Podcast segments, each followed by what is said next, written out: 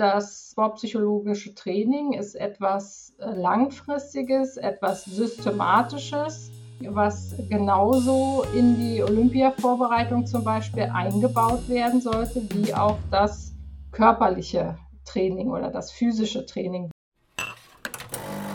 Auf ein Kaffee mit. Wissenschaftsthemen frisch aufgebrüht.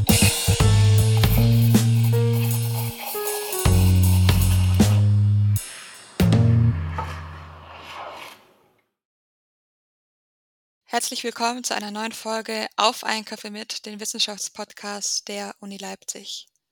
Mein Name ist Annika Seiferlein und ich studiere hier. Bei Auf einen Kaffee mit bekommt ihr einen Einblick in alle möglichen Fachbereiche. Dafür spreche ich hier mit Dozierenden der Uni Leipzig über ihre Forschungen und über ihre Lehre. Ihr bekommt hier also Wissen aus den Geistes- und Naturwissenschaften frisch aufgebrüht. Ja, und im Vorfeld dieser Folge habe ich mir gedacht, puh, wie oft hatte ich da schon den Gedanken, morgen, morgen fange ich mit Sport an. Oder okay, vielleicht doch erst lieber übermorgen. Das passt terminlich besser und naja, und so weiter. Bei mir war das im letzten Jahr beim Thema Joggen der Fall, etwas, das ich sonst eher misstrauisch beäugt habe und ja früher vor allem mit Seidenstechen und mit Hinterherhecheln im Sportunterricht assoziiert habe. Letztes Jahr hatte ich aber dann auf einmal Lust drauf, laufen zu gehen, draußen an der frischen Luft, Sport zu treiben und eben nicht immer am gleichen Fleck sein zu müssen, sich irgendwie ja auf die eine Art und Weise anders zu bewegen. Tatsächlich bin ich sogar manchmal um 7 Uhr aufgestanden und direkt laufen gegangen. Ähm, da habe ich dann immer die SchülerInnen an mir vorbeiradeln sehen mit ihren Fahrrädern. Das war ich immer ganz witzig. Lange Rede, kurzer Sinn. Aktuell bin ich davon weit entfernt und von der anfänglichen Motivation ist bei mir nicht mehr viel übrig geblieben. Um das Thema Motivation und Sport soll es auch in unserer Folge gehen. Eine Expertin auf diesem Gebiet ist meine heutige Gesprächspartnerin Annemarie Elbe. Sie ist Professorin für Sportpsychologie an der Universität Leipzig. Hallo Frau Professorin Elbe, schön, dass Sie da sind. Hallo, ich freue mich, dass ich heute dabei sein kann. Annemarie Elbe ist seit 2018 Professorin für Sportpsychologie an der Uni Leipzig. Davor war sie unter anderem als Professorin in Dänemark und in England tätig. Sie forscht vor allem zu den Themen motivationale Aspekte der sportlichen Leistung, Talententwicklung im Sport, Dopingprävention sowie die integrative Rolle des Sports. Zudem gibt sie ihr Wissen im neuen Masterstudiengang Sport and Exercise Psychology an ihre Studierenden weiter. Frau Elbe, wir haben für diesen Podcast ja immer diese eine gewisse Kaffeefrage, um die Sie auch nicht rumkommen. Wie trinken Sie Ihren Kaffee denn am liebsten? Am liebsten nicht zu stark und mit ganz viel Milch. Starten Sie den Morgen auch mal mit einer Tasse Kaffee dann? Ja, aber das ist dann meine einzige Tasse Kaffee am Tag. Direkt zu Beginn machen wir jetzt eine kleine Schnellfragerunde. Antworten Sie so kurz und intuitiv wie möglich auf die Fragen. Also das erste, was Ihnen dazu einfällt. Sind Sie bereit? Ja, ich bin bereit. Okay. Was ist Ihre Lieblingssportart? Schwimmen. Wenn Sie sich für eine Disziplin entscheiden müssten, Sport oder Psychologie? Sport. Was ist Ihrer Meinung nach zurzeit das spannendste Thema in der Sportpsychologie für Sie? Ich würde sagen, die Auswirkungen der Corona-Pandemie aufs Sporttreiben. Mannschaftssport oder Individualsport? Früher eher Mannschaftssport, heute Individualsport. Okay, für die nächste Frage müssen wir so eine kleine kleines Szenario, ähm, mitdenken. Und zwar, wenn man sich motivieren möchte, laufen zu gehen, würden Sie dann empfehlen, allein mit dem Fitnessarmband joggen zu gehen oder gemeinsam mit Freundinnen? Das ist für jede Person unterschiedlich und, ähm, das hat mit den Motiven der einzelnen Personen zu tun wenn ich eine Person bin, ähm, die äh, stark anschlussmotiviert ist, das heißt den Austausch mit anderen Personen sucht, Kontakte mit anderen ähm, aufrechterhalten möchte, dann auf jeden Fall in der Gruppe. Wenn ich eher eine Person bin, die sehr leistungsorientiert ist, dann das mit der Fitness-App. Hm, okay, interessant. Ich glaube, dazu werden wir später auch noch mehr von Ihnen hören. Aber jetzt erstmal so einen kleinen Einblick in die Sportpsychologie, was man darunter überhaupt versteht. Wenn man an Sport denkt, dann kommen einem erstmal die physischen Prozesse in den Sinn, also Muskelkraft, Beweglichkeit oder Ausdauer. Allerdings wird Sport ja auch sehr viel mit Disziplin und auch mit Ehrgeiz zum Beispiel verbunden. Wie viel Psychologie steckt denn im Sport? Äh, ich denke, in jeder sportlichen Handlung steckt ganz viel Psychologie. Wenn wir in den Bereich des Leistungs- oder Hochleistungssports geht, dann äh, kann die Psychologie darüber entscheiden, ob man eine Medaille gewinnt oder nicht. Das hat zumindest die Forschung gezeigt. Könnte man also sagen, dass die mentale Vorbereitung bzw. Einstellung genauso wichtig ist wie die körperliche Vorbereitung? Ja, also das sollte auf keinen Fall vernachlässigt werden. Und im Hochleistungsbereich geht es ja um ganz, ganz minimale Vorteile, die man hat gegenüber den Konkurrenten. Da kann, ähm, können psychologische Fertigkeiten das ausschlaggebende Kriterium sein. Wie kann man sich das dann ähm, vorstellen, wie so mentales Training für sportliche Leistungen aussehen kann? Ist es etwas, womit Sie sich auch beschäftigen in der Sportpsychologie, wie das eben aussehen sollte, wie das Optimalste dort ist?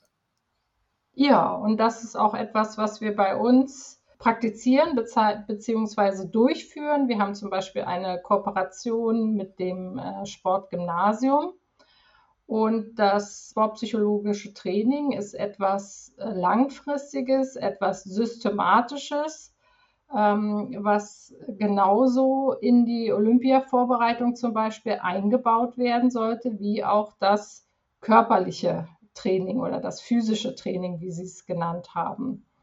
Und es gibt sozusagen Grundlagenfertigkeiten, ähm, die man gut in der Gruppe trainieren kann, die eigentlich alle Menschen parat haben sollten. Also wie entspanne ich mich zum Beispiel, wie aktiviere ich mich, ähm, wie reguliere ich meine Gedanken.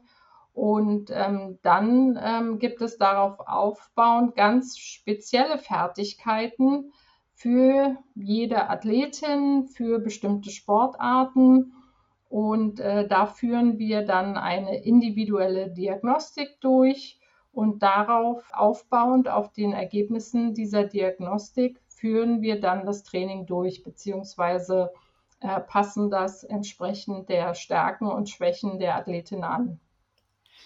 Bedeutet das, dass Sie in Ihrer Forschung vor allem mit LeistungssportlerInnen zu tun haben? Das ist ein Schwerpunkt unserer Forschung. Uns äh, geht es aber auch um Menschen, die zum Beispiel überhaupt gar keine Lust haben auf Sport treiben. Und da stellt sich dann die Frage, wie können wir ähm, Strategien, die zum Beispiel Leistungssportlerinnen anwenden, dann auf diese Menschen anwenden und äh, sie zum Erfolg bringen, beziehungsweise sie dazu bringen, dass sie sich äh, regelmäßig sportlich bewegen.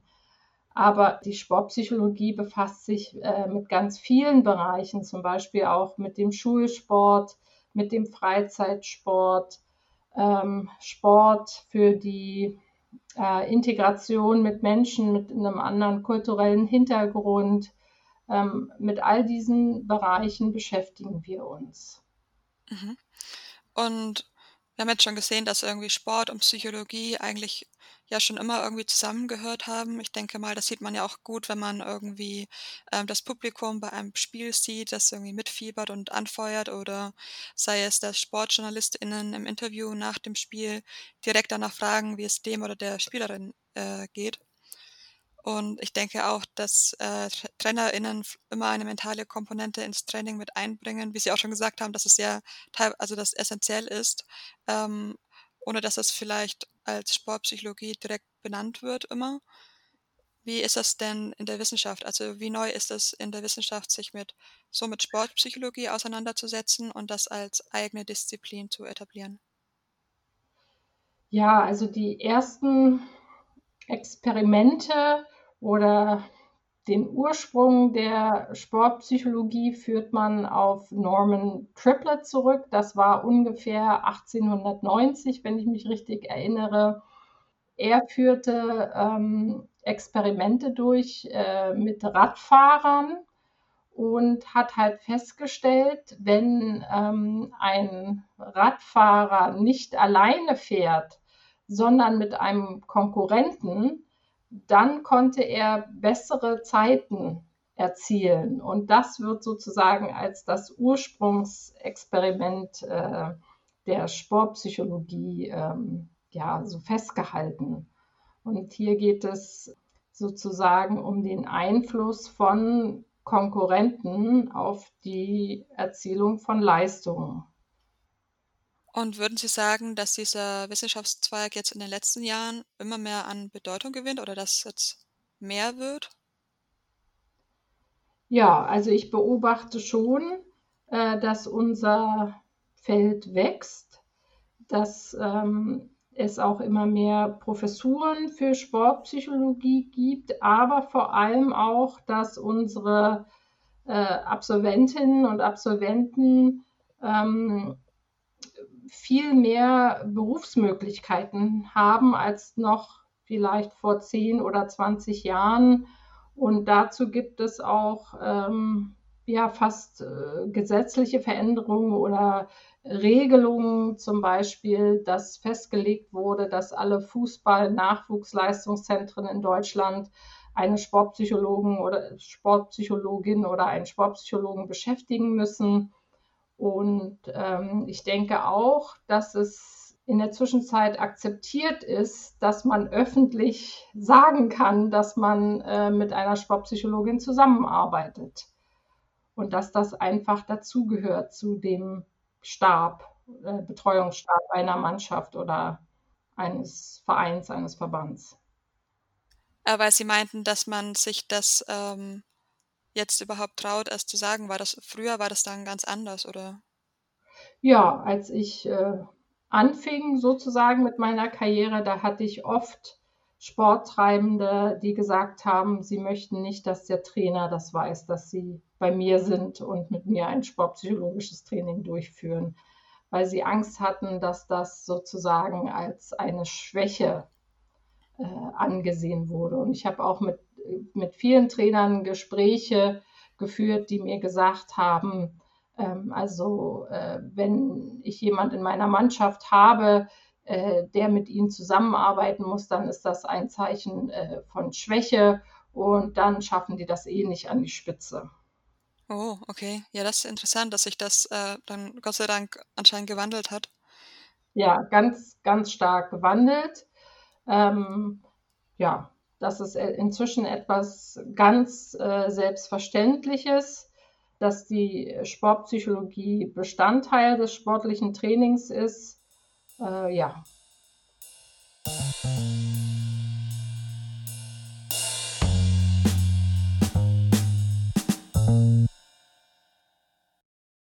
Wie viele andere wahrscheinlich auch, habe ich mich im letzten Jahr versucht, wieder mehr Sport in meinen Alltag zu integrieren. Dazu zählt zum Beispiel auch, dass ich mir einen Hula-Hoop-Reifen gekauft habe, mit der Hoffnung, dass dieser ja eher einfachere einen einfachen Zugang zu Bewegung äh, für mich bringt und mich dann auch mehr motiviert. Aktuell ist er leider irgendwie mehr Deko, als dass ich ihn benutze. Vielleicht sieht es nach dieser Folge etwas anders aus, denn eines ihrer Forschungsthemen ist auch die Motivation. Und letztes Jahr erschien ein Lehrbuch zum Thema Sportpsychologie und in diesem haben sie ein Kapitel zum Thema Motivation auch beigesteuert. Ein Zitat daraus ist dieses hier. Motivation ist der Motor des Handelns. Das wirkt auf mich so, dass der Motivation schon eine große Rolle zugeschrieben wird. Woher kommt denn Motivation überhaupt? Ja, also Motivation ist etwas, was entsteht in Interaktion zwischen Motiven. Also das sind Persönlichkeitseigenschaften, die in mir äh, stecken und der entsprechenden Situation. Und die Situation muss zu meinen Motiven passen und dann kann äh, Motivation, was ein Zustand ist, der sich auch sehr schnell verändern kann, entstehen. Aber nur weil ich Motivation habe, heißt es noch lange nicht, dass ich auch tatsächlich die Handlung, äh, die ich ausführen möchte, auch ausführe. Also ich kann ähm, viel Motivation haben, mich mit diesem Hula-Hoop-Reifen zu beschäftigen, aber das heißt noch lange nicht, dass ich ihn in die Hand nehme und äh, mit meiner Hüfte schwinge sozusagen.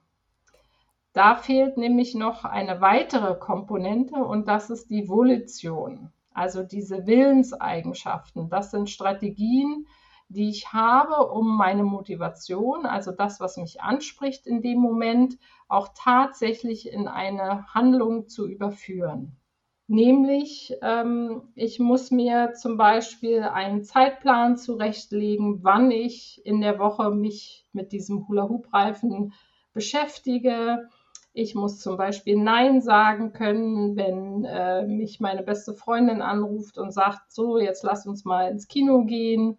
Ich muss mit äh, negativen Gedanken umgehen können. Ach, das macht mir jetzt aber gar keinen Spaß. Danach tut mir vielleicht der Rücken weh oder ich habe Muskelkater. All diese Strategien benötige ich, damit ich meine Motivation auch tatsächlich in eine Handlung umwandeln kann und das vor allem auch regelmäßig. Und könnten Sie darauf eingehen, was für Strategien das genau wären oder was Sie dafür ähm, Tipps hätten, wenn man Motivation aufbauen möchte und sie erhalten möchte oder Volition, dann das zu aktivieren? Ja, also die Motivation muss auf jeden Fall vorhanden sein. Es muss eine Handlung sein, die mich erstmal anspricht. Wenn ich sage, also Hula Hoop hat mir noch nie gefallen, äh, das habe ich schon in der Schule äh, gehasst, dann würde ich nicht versuchen, mit dem Hula Hoop zu beginnen. Genauso wie Sie das mit dem Joggen berichtet haben. Also es hat Ihnen ja schon in der Schule keinen Spaß gemacht. Ähm, dann würde ich eher davon abraten, dass Sie diese Aktivität nutzen, um sie regelmäßig aufrecht zu erhalten sondern dann lieber vielleicht spazieren gehen oder Radfahren oder Rudern oder eine andere Aktivität, ähm, die ihnen Spaß gemacht hat. Das ist erstmal die wichtigste äh, Voraussetzung.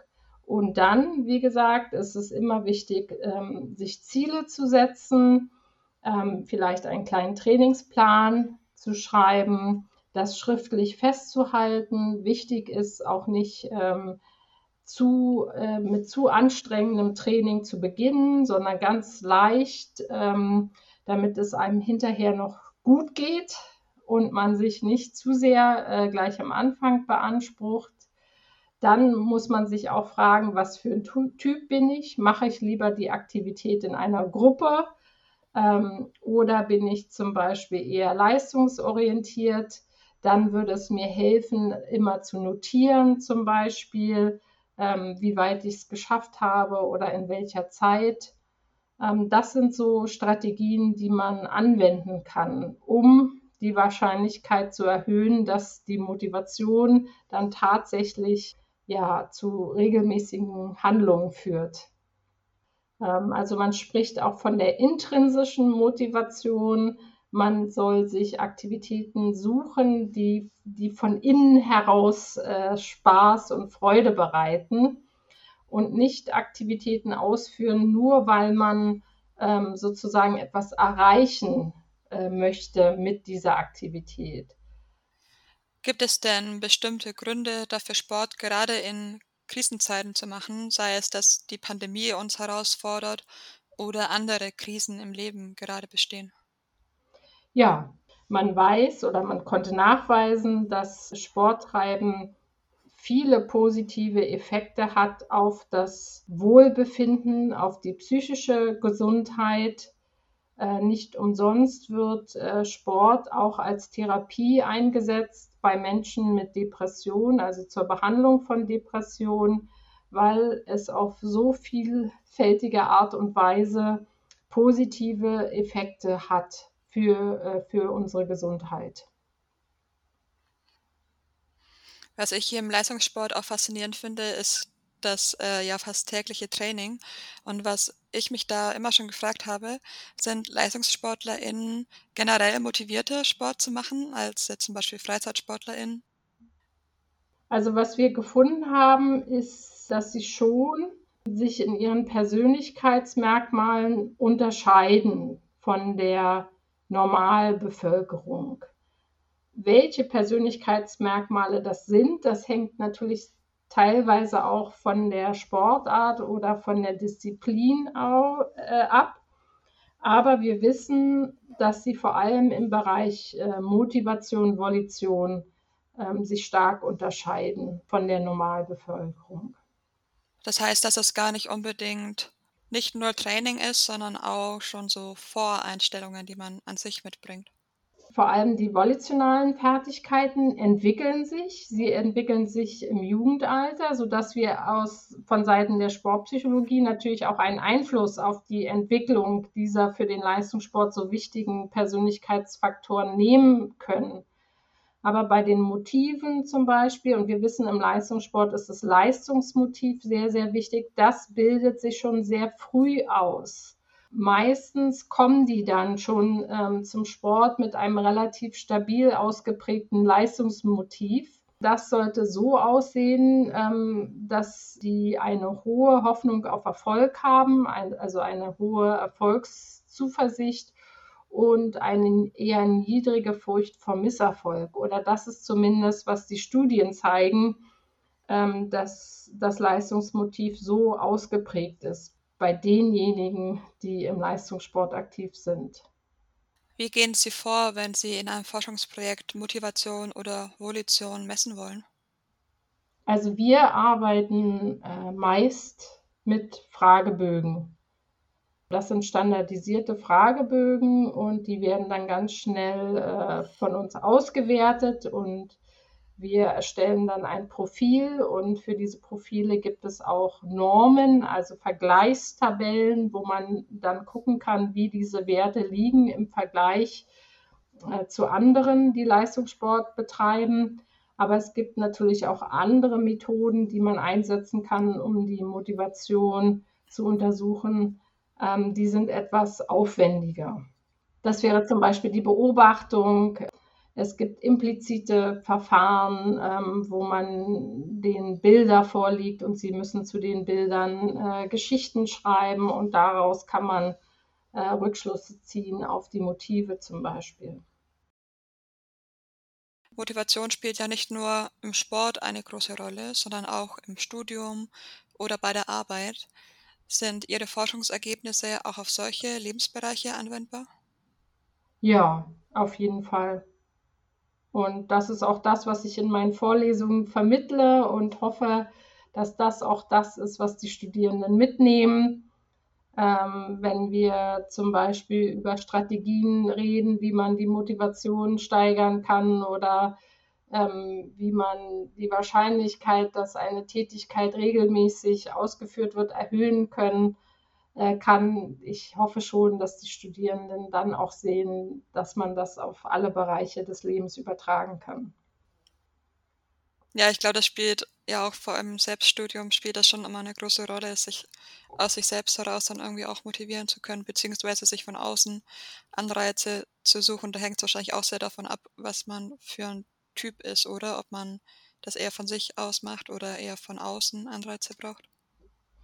Genau, also man kann zum Beispiel zurückblicken, in welchen Situationen war ich erfolgreich oder fiel es mir leicht, die Leistung zu erbringen.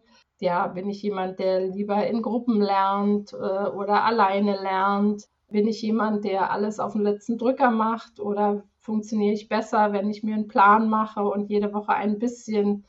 Also ähm, da äh, muss man ein bisschen in sich hineingehen und auch zurückblicken und gucken, äh, was, äh, was für ein Typ bin ich und was hilft mir.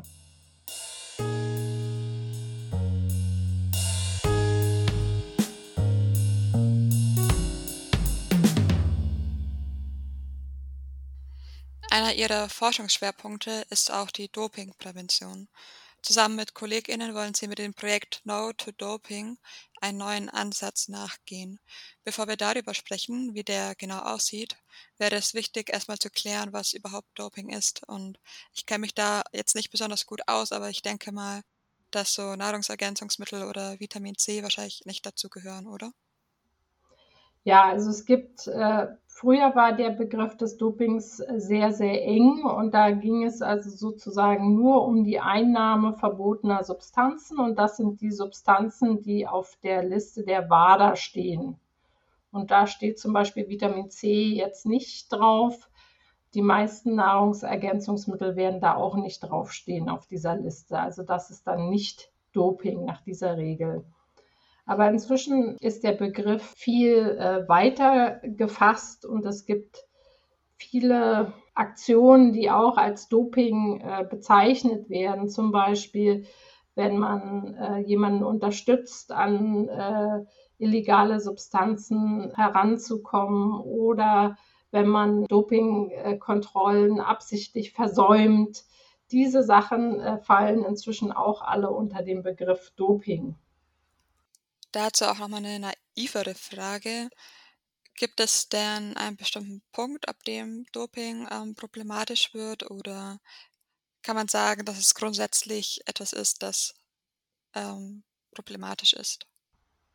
Wenn ich verbotene Substanzen nehme, dann ist das immer problematisch, weil a, ähm, es gefährdet meine Gesundheit, aber ähm, es geht auch gegen die Regeln äh, des Sports.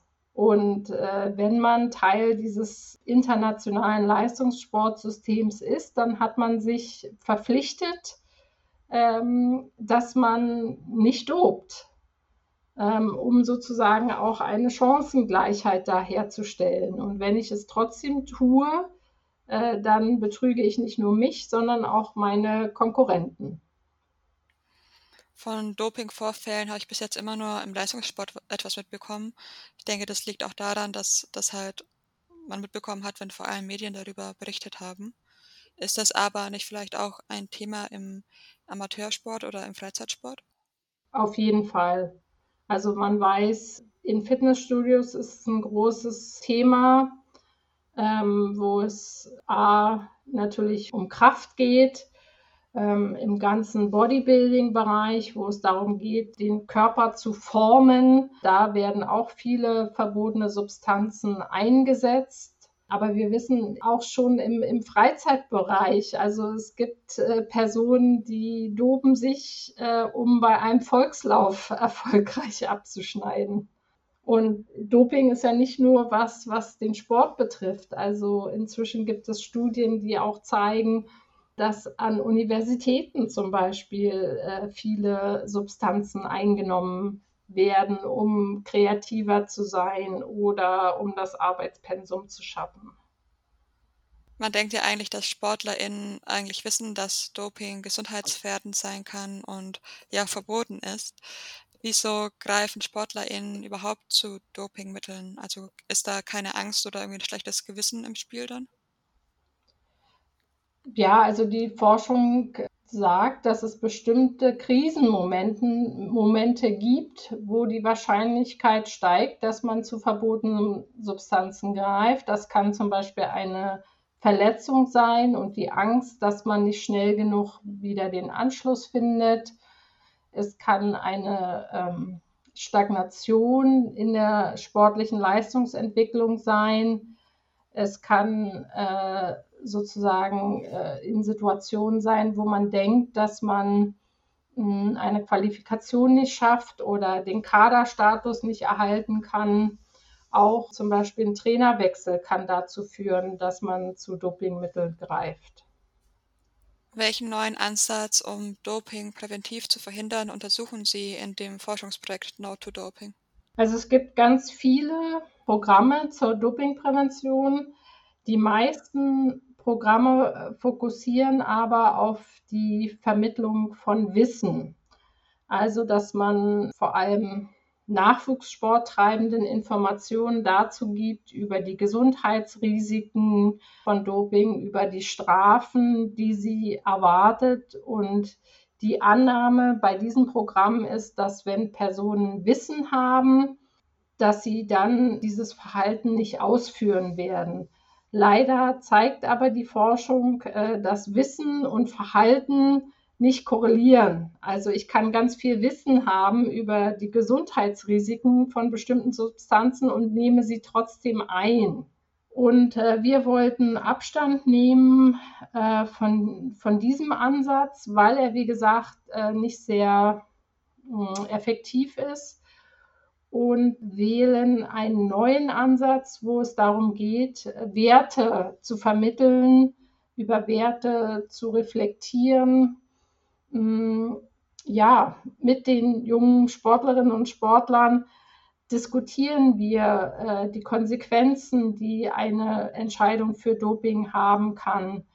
Wir diskutieren, welchen Sport sie eigentlich haben möchten und verfolgen möchten. Wir lassen sie ähm, in Rollenspielen ausprobieren, wie es äh, sich zum Beispiel anfühlen könnte, wenn man äh, in die Situation kommt, dass einem verbotene Substanzen angeboten werden. Ja, und wir diskutieren mit ihnen die Werte des Sports und worum es eigentlich geht. Die TeilnehmerInnen des Projekts sind ja so zwischen 13 und 18 Jahren alt. Hat das einen bestimmten Grund?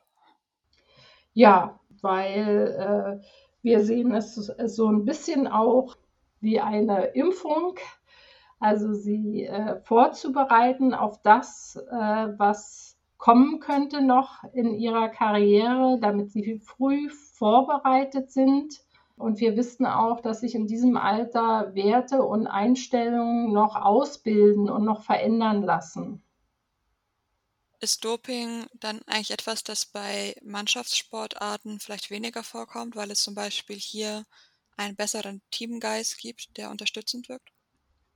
Also die Forschung zeigt, dass Doping in Mannschaftssportarten weniger ausgeprägt ist. Ich würde nicht sagen, dass es der Teamgeist ist, sondern eher, dass es in Mannschaftssportarten schwieriger ist, durch Substanzen eine Leistungssteigerung zu erzielen.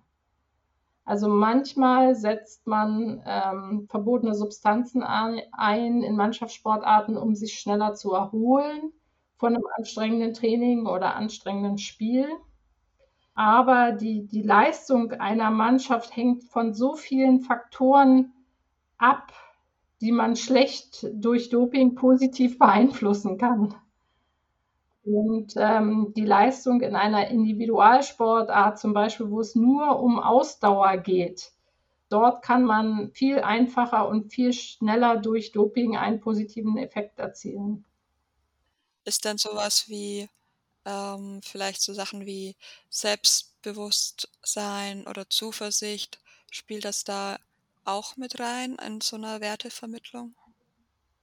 Ähm, das ist jetzt eine Variable, die wir nicht direkt ähm, beeinflussen durch unser neues Training. Diese Variable wurde bisher auch in der Dopingforschung gar nicht viel berücksichtigt oder viel untersucht.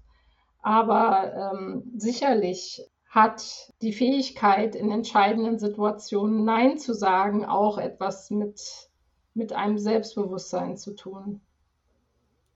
Im nächsten Wintersemester startet auch ein neuer Master, bei dem Sie unter anderem Ansprechpartnerin sind. Das ist der Master Sport and Exercise Psychology an der Sportwissenschaftlichen Fakultät. Begegnet man dort auch Themen wie Motivation im Sport oder Dopingprävention, wie wir sie jetzt hier im Podcast hatten? Ja, also alle diese Themen werden behandelt im neuen Studiengang. Im ersten Semester ähm, gehen wir nochmal alle Grundlagen sozusagen der Sportpsychologie durch, alle Definitionen. Ähm, wichtig ist, es ist ein englischsprachiger Studiengang. Das heißt, es geht hier auch um äh, die englische äh, Fachsprache im ersten Semester und wir vermitteln im ersten Semester auch die Grundlagen der Forschung in der Sportpsychologie, welche Methoden werden eingesetzt, wie werden äh, Studien entwickelt. Wir sind natürlich auch frühzeitig daran interessiert, auch die Kompetenzen im Hinblick auf äh, Kommunikation zum Beispiel auszubilden. Ja, alles, was ich hinterher auch für meine Berufstätigkeit äh, benötige. Und alle diese Themen werden dann im zweiten Semester noch äh, tiefgehender behandelt. Ähm, die Studierenden sollen dann auch schon kleine eigene Forschungsprojekte durchführen. Im dritten Semester haben sie die Möglichkeit, entweder ins Ausland zu gehen, an unsere Partneruniversität in äh, Griechenland, an die Universität von Thessaly oder auch an eine andere Universität in Europa oder außerhalb Europas. Andere können wählen, im dritten Semester ein Praktikum zu machen, ein Forschungspraktikum oder auch ein Praktikum in der angewandten Sportpsychologie zum Beispiel. Ja, und im letzten Semester wird dann die Masterarbeit geschrieben. Wer würde denn typischerweise diesen Master studieren? Also sind das eher Menschen, die Psychologie studiert haben oder kommen die aus der Sportwissenschaft? Also wir haben ja die ähm, Bewerbung schon bekommen jetzt für das kommende Wintersemester. Und das sind sowohl als auch, also vielleicht 50-50 äh, Personen mit einem äh, sportwissenschaftlichen Studium oder einem Studium der Psychologie. Und in einigen Ländern gibt es auch einen äh, Bachelor in Sportpsychologie und auch die äh, haben sich äh, beworben. Hm. Also man kann auf jeden Fall aus beiden Fachrichtungen ähm, kommen und diesen Master ähm, studieren. Auf jeden Fall und das wünschen wir uns auch. Sie haben auch schon erwähnt, dass man auch ins Ausland gehen kann im dritten Semester. Ist das Thema Internationalität etwas, das ja irgendwie wichtig ist in diesem Bereich, dass man da Erfahrungen sammelt und dort vielleicht das auch im Lebenslauf stehen hat sozusagen? Der Sport ist natürlich international und deswegen ist das so wichtig, dass das auch im Masterstudiengang ausgebildet wird. Die Personen, die bei uns dann den Abschluss haben, die können wirklich dann auch ja, weltweit nach einem Beruf suchen. Sie haben auch gerade schon erwähnt, dass man zum Beispiel ein Praktikum in der angewandten Sportpsychologie machen kann. Wie sieht das denn aus oder welche Jobperspektiven gibt es denn dort? Ja, also die äh, Perspektiven werden immer besser, weil immer mehr Vereine, Verbände ähm, die Wichtigkeit der Sportpsychologie erkennen und Stellen schaffen, für Personen, äh, die in der angewandten Sportpsychologie arbeiten. Und wir legen in dem Studiengang dann auch die Grundlage dafür, dass diese Personen sich dann zertifizieren lassen können in der angewandten Sportpsychologie. Also dafür ist ja dann noch ein, eine zusätzliche Ausbildung bzw. Zertifikat notwendig. Aber ähm, vieles, was wir machen, kann, können sich die Studierenden dann auch anerkennen lassen. Wenn Sie sich vorstellen müssten, dass Sie nicht in der Forschung wären, in welchem ja, angewandten Sportpsychologiebereich würden Sie denn dann vielleicht arbeiten wollen? Oh, das ist eine schwierige Frage. Also, Ich habe ja nebenbei immer viel äh, als angewandte Sportpsychologin im Leistungssport gearbeitet, äh, viele Athletinnen und Athleten auf Olympia oder auf Weltmeisterschaften ähm, vorbereitet und das hat mir auch viel ähm, Freude bereitet. Diese Karrieren parallel durchführen zu können, ist halt dann zeitlich fast nicht mehr möglich, sodass ich mich dann auf das eine äh, beschränken musste. Und das war dann die Forschung, weil ich das noch spannender finde. Wenn ich die Forschung nicht mehr hätte, dann könnte ich mir vorstellen, dass ich angewandt arbeiten würde, aber dann vielleicht jetzt nicht mehr im Leistungssport, sondern in anderen Bereichen. Also dann vielleicht eher im Nachwuchssport. Wie kann man dort ein gutes motivationales Klima herstellen? Wie kann man verhindern, dass es zu viel Dropout geht? Wie kann man Trainerinnen und Trainer gut ausbilden? Ja, dass sie in der Lage sind, ein, ein gutes Trainingsklima in ihren Gruppen herzustellen. Aber ähm, auch das Thema Sport und Migration interessiert mich. Also wie kann man den Sport dazu nutzen, um Menschen aus verschiedenen Kulturen zusammenzubringen in einer positiven Art und Weise? das wäre so angewandte Arbeit, die mir Spaß machen würde. Das war unsere Folge mit Annemarie Elbe. Sie ist Professorin für Sportpsychologie an der Uni Leipzig. Sie hat uns einen Einblick in ihre Forschungsthemen zu Motivation und Volition im Sport und Dopingprävention gegeben. Und ich finde, diese Folge hat mir auch nochmal bewusst gemacht, wie wichtig auch das Mentale beim Sporttreiben ist. Und ja, vielleicht überlege ich mir das mit dem Joggen auch nochmal. Und ja, hoffentlich konntet ihr, liebe ZuhörerInnen, auch etwas daraus mitnehmen. Alle unsere Folgen von Auf einen Kaffee mit findet ihr auf Spotify, Apple Podcast sowie auf dem YouTube-Kanal der Uni Leipzig. Liebe Frau Elbe, vielen Dank, dass Sie heute als Gästin da waren. Ich wünsche Ihnen noch einen schönen Tag. Ja, danke schön. Tschüss. Tschüss.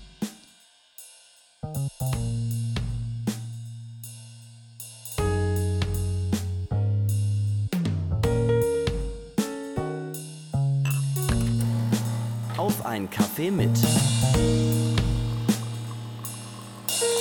Wissenschaftsthemen frisch aufgebrüht.